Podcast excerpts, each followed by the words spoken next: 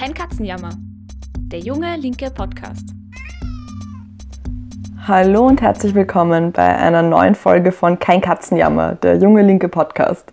Ich bin Flora Petrik und bei Kein Katzenjammer diskutieren wir jede Woche das politische Geschehen in der Welt und wir analysieren aktuelle Ereignisse. Der Podcast wird gemacht von den Jungen Linken. Wir sind eine unabhängige linke Jugendorganisation und gemeinsam arbeiten wir an einer starken Linken in Österreich. Unser Podcast richtet sich an alle, die politisch interessiert sind oder es noch werden wollen. Ich sitze gerade wieder auf meinem Sofa, ausgestattet mit meinem Podcast-Equipment und freue mich auf ein spannendes Gespräch. Ein Gespräch, das wir auch spontan eingeschoben haben, um uns einem brandaktuellen Thema zu widmen. Und zwar dem Sturm auf das Kapitol. In den USA haben am Mittwoch Anhänger von Donald Trump das Kapitol in Washington gestürmt. Während der Sitzung, in der die Abgeordneten des Senats und des Repräsentantenhauses den Wahlsieg von Joe Biden bestätigen sollten, sind bewaffnete Trump-Anhänger in das Gebäude eingedrungen. Fast problemlos, wie es schien. Vier Menschen sind nach aktuellem Stand bei den Ausschreitungen ums Leben gekommen. Wie konnten Trump-Anhänger so einfach in das Machtzentrum der US-Demokratie vordringen, um eine Wahlbestätigung zu verhindern? Welche Rolle spielt Trump und die US-Politik der letzten Jahre dabei? Welche Bedeutung wird das Ereignis für die gesellschaftlichen Entwicklungen in den nächsten Jahren haben? Ist es so einzigartig wie gerade von vielen herbeigeschworen? Darüber spreche ich heute mit Gavin Mendel Gleason. Gavin, geboren und aufgewachsen in Alaska, lebt aktuell in Wien und in Dublin, wo er sehr aktiv in der Workers' Party ist. Er ist Physiker und Computerwissenschaftler und wir haben ihn schon öfter bei den Jungen Linken eingeladen, beispielsweise um über Energiepolitik zu diskutieren, seinem Fachgebiet oder auch über die Präsidentschaft Trumps. Und es freut mich sehr, dass er sich heute wieder für uns Zeit genommen hat. Full Disclosure, wir werden das Interview auf Englisch führen und hoffen, dass alle trotzdem dranbleiben oder wir vielleicht sogar ein paar neue Hörerinnen darüber erreichen können. So, Gavin, thank you so much for being here. No problem. So, let me start with my first question right beforehand. Um, how was it even possible for the protesters to storm the Capitol? So I've, I've heard about different theories. Some said it's because the Capitol Police is not just a normal police unit. Some say that they were hundreds with guns against a dozen police officers. So why did they even get in? Or is it because the police allowed them in because they're on the same side as the protesters? Okay, that's a really good question. So, um, uh, like a lot of people have followed this in much more detail than I have, but I've heard a number of the speculations about what what happened.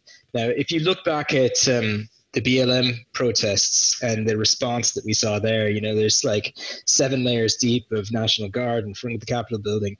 It's a very different response, and it seems to me that it, it's basically impossible given the fact that they knew that this protest was happening in advance. It was called in advance. It was all over social media uh, there is some uh, level of conspiracy to uh, enable this to occur. It's not mm-hmm. just a natural event.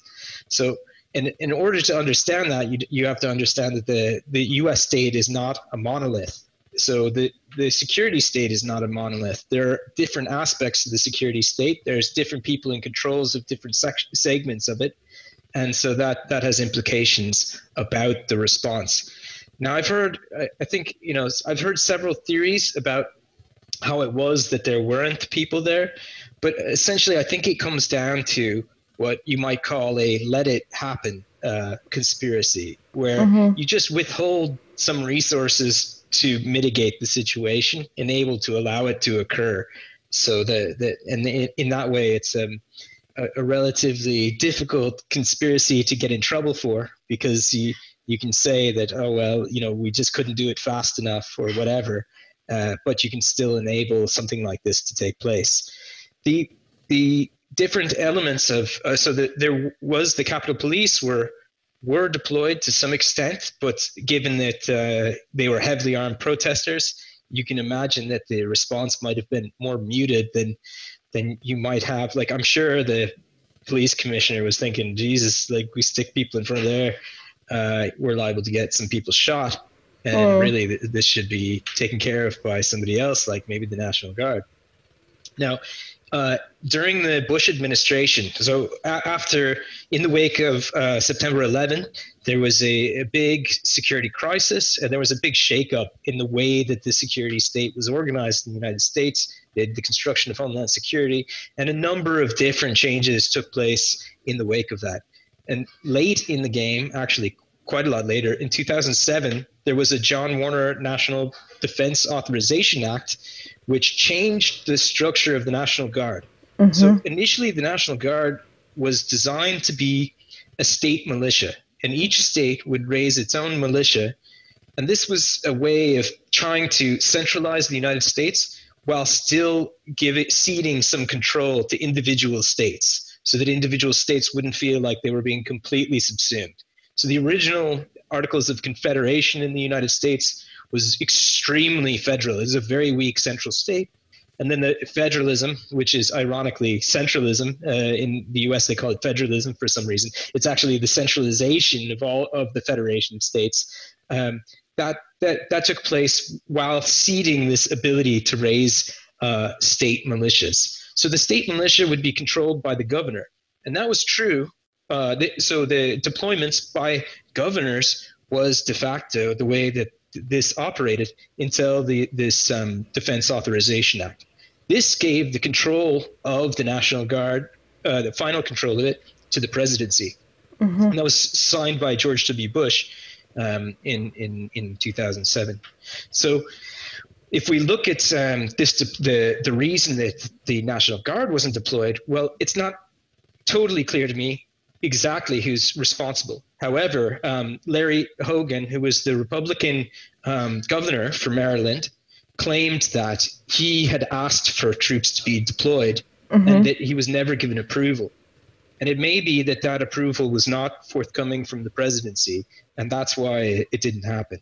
Now, it's a little bit complicated. I'm not a lawyer, and there, the Washington D.C. is a particularly strange example because Washington D.C. is not a state, mm-hmm. so uh, it's surrounded by Maryland, but it's not actually part of Maryland exactly. It's some kind of independent body that doesn't have a state. So it's um, it's a little bit unusual. I don't know what the implications of that are exactly, whether or not you, the Maryland governor is allowed to deploy them there or what. But uh, but it, ultimately, the presidency, uh, the president is responsible for being able to command this. So it's possible it was the presidency, it was the office of the president that blocked it. It could mm-hmm. have been somewhere down the line, though.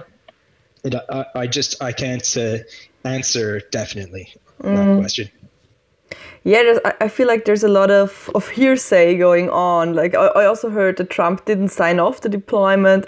We don't know if it ever reached his office. Um, so, thank you so much uh, for all those information about the huge US security state. I think that's important background information to understand uh, what was going on.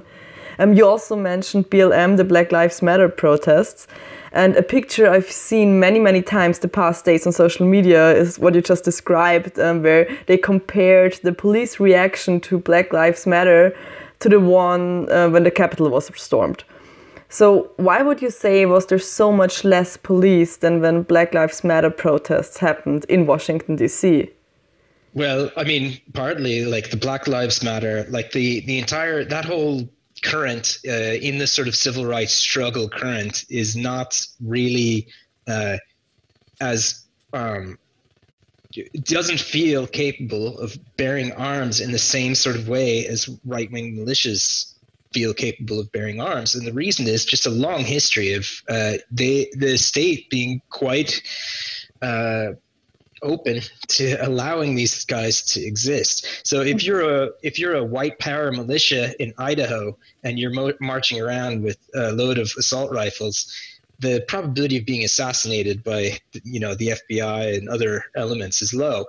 If you know you look at what happened to the Black Panthers, they were just you know either uh, incarcerated in isolation for 40 years or or in the case of Fred Hampton, just assassinated. So there's a very different kind of treatment for different kinds of segments, and I think the the the um, the Black Lives Matter movement have, has reasonably uh, taken a much less um, armed approach to the state because of the worry of being just eradicated wholesale. Mm. Whereas with these right wing protesters, you can see they're able to do things that would seem incredible. Like if you if Black Lives Matter had gone to the Capitol building with assault rifles, you know, it would have been a bloodbath. I just can't see them not trying to wipe out everybody who's involved in. It, it, it doesn't seem plausible to me. So I think that's part of it. Part of it is yes, and because they're not bringing assault rifles to these things, the Capitol Police are less afraid. Mm-hmm. Now, but there's also probably sympathies within the police because the police are also, you know, especially the police will have a tendency to be in the sort of demographics that are supportive of Trump. So oh. that that's also an aspect of it. You could have a police commissioner. Like I said, I don't know the exact details, and I think a lot of this is uh, very complicated when it comes to the way that these the, the states act in crisis scenarios. The, there's a lot of detail um, mm. So it's it's hard to know precisely without doing something more forensic. And I just I haven't uh, looked in enough detail to make uh, definite points about that. So a lot of people were saying it's something like white privilege to not be shot by the police. And I, was a little bit, yeah, confused by that because I wouldn't say it's like a privilege not to be shot. so, and, and also I feel like um, the Black Lives Matter protesters, they, um, well, they, they have a different point of view um, on the state. So like if they're, if the, uh, a white left anarchist would enter, or try to enter the Capitol, he or she would be shot as well, even though she's white, because because all those right wing rioters, they um, yeah they are more welcome politically in the Capitol as Trump supporters than leftists would be. So the question of political position is is important as well, I think. Absolutely, because they view ultimately the right wing militias as sort of an adjunct and an external military for the police and for the for the right wing state. So that they they don't see them, they don't view them as an existential threat, and they're not mm. they're not calling for a real fundamental change in in the way that the state is organized or the way that the economy is organized. So it's it's not actually the same sort of thing. And I, I, think it really is about the left versus right rather than, you know, it being white privilege um, mm. per se. But the, the Black Lives Matter is very much left wing, and that, mm. and that alliance with that means that is. But I think even if you, yeah, yeah, I mean, I think that's that that has a lot to do with it. But at the same time, you know, it is uh, there are big there is a big race dimension in the United States exactly, because of the, yeah. the way that the United States history uh, has unfolded. Yes, definitely. And I think when talking about US politics, we have to think about the certain racism and the historically specific racism going on and being carrying forward um, in the US. Um, well, let's maybe take a historical point of view. Um, is what's happening or what was happening at the Capitol really historically so unique as the media puts it now, or did something similar happen before? Because at the moment, uh, I feel like the media is saying that something like this never happened before. It's the first time in history. Is that true? Yeah, no, it's not. It's not that unique. Uh, like it is fairly unique. So, um, I mean, one of the things that uh, so the, the, Peter Turchin is a researcher who's been looking at the history of political violence in the United States, the history of uh, polarization, um, and the uh, causes of social crisis in various different states. But looking specifically at the United States and doing an analysis there, and it's clear that what is happening now is uh, relatively rare. So if you want to go back to uh, periods in which you have similar sorts of polarization, social crisis on a number of different parameters, you have to go back to the American Civil War. And yeah. that's why uh, this is quite an unusual situation that we're arriving at. In 1968 69, there was another social crisis, and there were a lot of sort of uh, breakings of democratic norms. People s- sometimes forget, but there the um, the Democratic National Convention and like the uh, Kent State shootings by the National Guard, National Guard being deployed against people, assassinations, political assassinations like uh, Fred Hampton being assassinated, uh, and a, a, lot of other assassinations of, of uh, political figures, including Martin Luther King. So there was a very high uh, social temperature at that time. The one that's arriving now, I think, is much more severe than the 1968 crisis because the underlying fundamentals are more severe. Mm-hmm. It's going to look more like I'm not saying that uh, it's definitely a civil war type scenario, but it's not definitely not a civil war type scenario. It's the kind of social crisis that could lead to civil war because the there's a lot of things converging simultaneously that will make it hard to avert. So I guess maybe it, would be useful to think about some what what the this what leads to social crisis of this type. Um, and I, I think okay, so there's there's a number of things that happen. One is that the elite start going into uh, decadence, so they become unaware of the needs to maintain a strong state. And so there's this strange uh, ideology in the United States. Neoliberalism is, is sometimes how it's put, but there's a general sort of anti-state sentiment amongst the elite, and this creates problems for them because if you are so anti-state that you undermine the capacity to produce the environment in which the wealthy can extract wealth from a broad labor group, uh, then you're in trouble. And they have been directly doing this by undermining the ability to mobilize infrastructure, roads, basic sorts of things that the economy mm. needs to function uh, are undermined. So this anti-state ideology is a problem for them. It also makes it so that they're very antagonistic to taxes. And if you have no tax base for your state, then the state can't reproduce itself effectively. Uh, so you end up with fiscal crises, you end up with funding crises, and that's that's a, a problem for a state that, that wants to continue. Some of the other things that happen are just absolute immiseration. So the broader groups of the public are uh, deteriorating in terms of their living standards across the board. The fastest falling group is actually uh, among the people who are Trump's supporters. So strangely, like the this sort of middle class white group who will tend to vote for Trump are among the people who are losing fastest in terms of economic outcomes. The but but also the lowest class, the the bottom quintile, and especially uh, minorities in the bottom quintile, they're suffering so severely that we're seeing a decrease in human height for uh, black females, for instance, and that's indicative of malnourishment. Uh, so, like, there's a, and th- these are uh, ex- like they're becoming more severe. This is not something that's just that you can say, oh, it's always been like this. It's actually getting worse. Those sorts of factors of absolute miseration also feed into social crisis. So what do you think is Trump's role in all of this? In like like not only talking about if he instigated a mob, like the New York Times put it, um, or, but also thinking of all those developments in society you just explained. What happened in the U.S. in the past years? That something like this was possible? How was Trump involved, or did it all happen before Trump as well?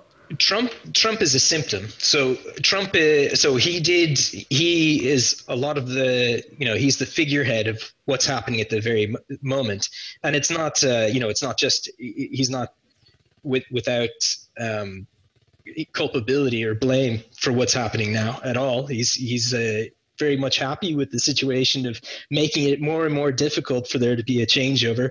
I actually um, I'm not at all surprised at what's happening now. I'm a little bit surprised it didn't happen earlier, uh, mm. but uh, you, you, can't tell with these sorts of things in the details. You can see the convergence of this sort of social forces, but it gives you a broad view of what's liable to happen, but it doesn't tell you when or, or exactly how, what kind of magnitude you're going to see.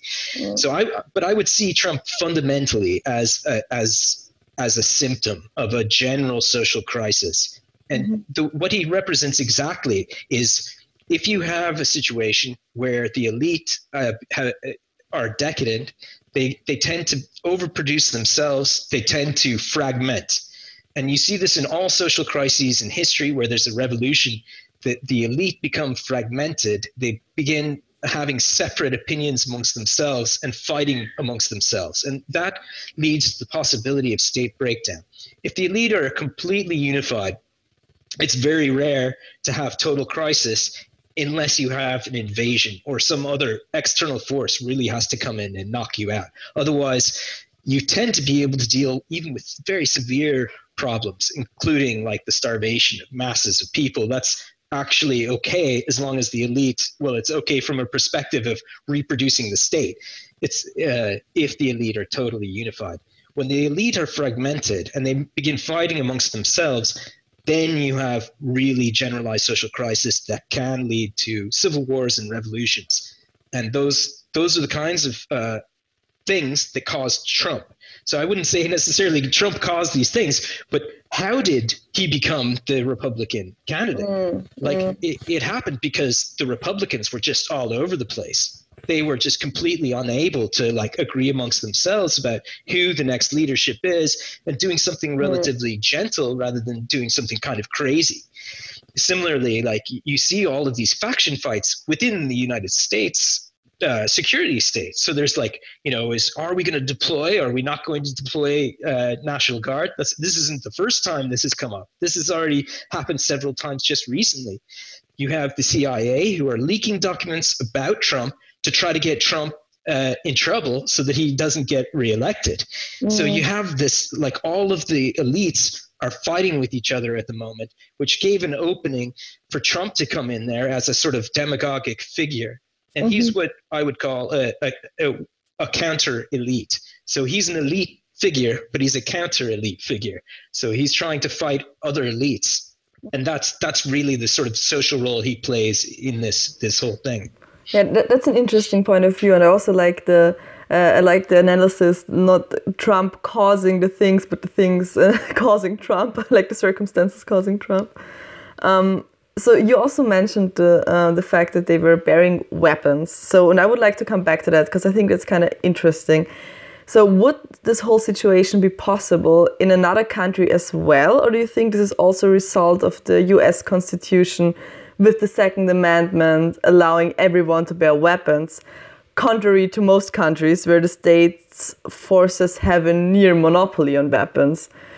Or is it maybe also historically linked to the notion of US democracy as the result of bourgeois revolution of the people, so that most people in the US would still describe patriotism as something where you defend the country from the government? This is something like even the, the people storming um, the Capitol were saying, like when they defined themselves as patriots. I mean, this is totally different to the understanding of most countries where the government is the nation and not the people. Yeah, so that's that's those are all very good uh, questions, and like I, I think it's a little bit of all of the above. You know, the United States is a very strange state in that that it has foundational uh, figures such as Jefferson who are calling for you know um, letting blood to feed the tree of liberty. This kind of thing is there's sort of an anti-state statism that's involved in the sort of broad colonial project of the United States. Because it was an expansionist settler colonial project that was antagonistic to the British monarchy, it feeds into some strange dynamics uh, in the ideology that supports it. And some of that, some of it is really an odd, like very very patriotic, extremely patriotic, but then also really antagonistic to the state simultaneously. Exactly. Yes, those things can be held at the same time. So, I mean, that that is uh, relevant. In terms of social crisis, once the elite go into fragmentation, it's not so necessary for revolutions that um, people are bearing arms uh, independent of the monopoly on violence by the state. And the reason for that is the state fragments. Once the elites fragment, the state tends to fragment. And that's that um, that's what can lead to things like the, the French. Uh, well, uh, the Paris Commune is a good example. They deployed the National Guard. The National Guard switched sides. Once the National Guard switched sides, then they were fighting. Uh, uh, you know, the state was fighting itself. So that kind of thing can happen regardless of whether or not uh, the masses have the weaponry. But then that split requires that uh, you know that that elite fragmentation is able to take place in that way. So, for instance, with the with with uh, the Bolsheviks in the Russian Revolution, it, it's slightly different. What happens is that the Bolsheviks embed themselves in the Bolshevik military organization, and large sections of the Petrograd uh, garrisons defect so the military itself defects over, um, and broadly because they were peasants and workers, and not um, not uh, following elite figures, but going along with this. So again, it was it was state fragmentation though, rather than than uh, it happening from uh, armed uh, masses of civilians. Mm. Maybe let's come back to to Trump. Um, a lot of people described what was happening in the past days in the US as the effects of Trumpism. Um, could you maybe explain to our listeners what is Trumpism and what do you think is um, the future um, after he leaves the White House for Trump? Yeah, I mean that's a very good question. So, uh, so Trumpism to me uh, sounds like you know what the Democrats like to use in order to avoid having to deal with the reality that they've created a social crisis mm-hmm. themselves along with the Republicans. So they, they're both part of the problem and they both contributed very heavily to the problem. A lot of the Democratic framing has been about uh, it being Trump collaborating with Russia or Trump mm-hmm. collaborating with foreign elements. They like to, to make it not about the domestic situation in any way. It should be some kind of foreign power, or, you know, he's a traitor or something like this, rather than that there's a domestic problem inside the United States. Mm. He has a, a real support base there, which is clear from this, right? That it wasn't Russia that sent those people to the country. Exactly, exactly. So, yes, that's That that Trumpism moniker is like okay, look, he's he's a he's a right wing, you know, uh, extremely right wing figure, but maybe not the most right wing uh, of of even people who have been considered okay within the United States. The problem they have with him isn't so much that he's right wing or racist or lots of those people have been in Congress or in positions of power for a long time. The problem is that he was doing some very strange things uh, with respect to his treatment of the security state. He didn't seem to understand that he was in charge of the world empire. And so he did some very strange things like threatening countries uh, that they were going to have to pay their NATO bills. It's like, actually, you're occupying that country. You know, mm-hmm. you have a mm-hmm. US military base. You can't you know you can't do it like that. You have to make sure that you maintain the empire at all costs. And that's what the person who's in the white house is supposed to do. And that's why he's freaking the the cia out so much. They did and the military as well. So you know he's trying to withdraw from war theaters. He's trying to withdraw from afghanistan from syria those kinds of things. Like you know as a right winger, it's kind of weird that he was doing it, but there is a current in the United States of a sort of isolationist right wing current that exists there. Mm-hmm. But the the Democrats going back and like a lot of the left saying, "Oh, this is terrible. He's screwing up NATO and the and uh, withdrawing from war theaters in the United States," struck me as quite surprising, I guess. Mm. But that that sort of the Democrats uh, have really mobilized this idea that uh, anything he does is awful, no matter what it is, and then they just take the opposite opinion, and it tends to be, mm-hmm. know, I don't know. So, What's the future? The future when Trump uh, leaves the White House. Exactly. What's and what's the future of Trumpism? What will the Democrats be talking about? Yeah, that's a good question. Yeah, well, how do they they focus the the uh, I mean, I think we're going to see a lot more jingoism. I think the Democrats are going to take a much harder international line. It's going to be even more aggressive than Obama, who was very aggressive uh, internationally.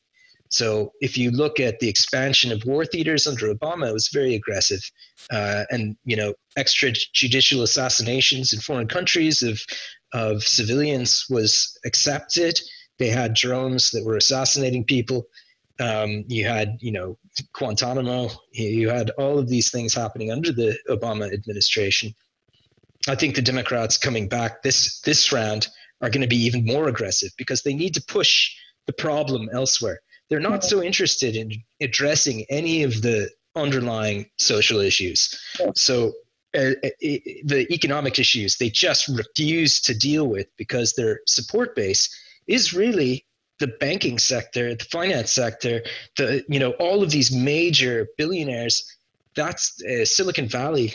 They, they're getting their support from these these sorts of people, uh, as against uh, Trump. So that means that their support base is a bourgeois support base and has bourgeois interests. And those bourgeois interests are going to push against any sort of domestic reconfiguration. So I think there, it's going to be a lot of outward looking, uh, the enemies over there kind of stuff. Mm. So maybe coming to our last question for today's episode, what are we going to see in the next months? How will the social crisis uh, develop and will the Capitol be stormed again or what's going to happen? Right. So I think it's important to understand that. Uh, so in in dealing with these things from 30,000 feet, it's much easier to talk about them. I think like if you if you back up a long way and you say in in in sort of uh, vague terms the kinds of things that will take place, you can be much more accurate than if you try to say precisely. And the reason is that these processes are very complex. So uh, complex processes, it's very hard to predict in the details, but there are sort of global uh, features of these processes, these complex processes, that you can say with fair certainty. So uh, it's a little bit like statistical mechanics in physics or something like that. The, the, the more you look at a broad sort of uh, collective uh, variable, then the easier it is to say something about it. You start trying to say where the various molecules are going to be. Who knows? You know, it's there's too, it's too chaotic. It's too hard to tell for for definite fact. It will. Uh, I, I don't see the social crisis uh, reducing in intensity. And the reason I don't see it is because I don't think there is any leading force in the United States that is capable of dealing with the fundamental underlying crisis. Mm. And that crisis is this elite fragmentation. The elite fragmentation is not going away. It's going to, I think it's going to be exacerbated in the next period. They're, they're going to have more infighting amongst themselves. You know, Congress has never been more po- polarized than it is right now. That kind of elite infighting, like the Republicans are going to have a real hard time finding uh, the next candidate. And how they're going to restructure to find that next candidate, I don't know, but it's it's going to be interesting. Mm.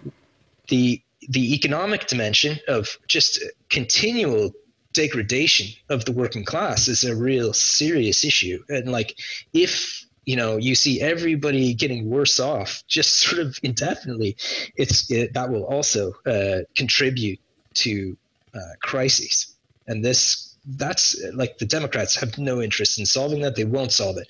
So what will happen is increased political violence. We'll see more fragmentation of the elite more political violence more polarization more right-wing militias more uh, armed left-wing militias are quite likely to start becoming more normal as well. I think so. I think uh, social crisis is on the cards.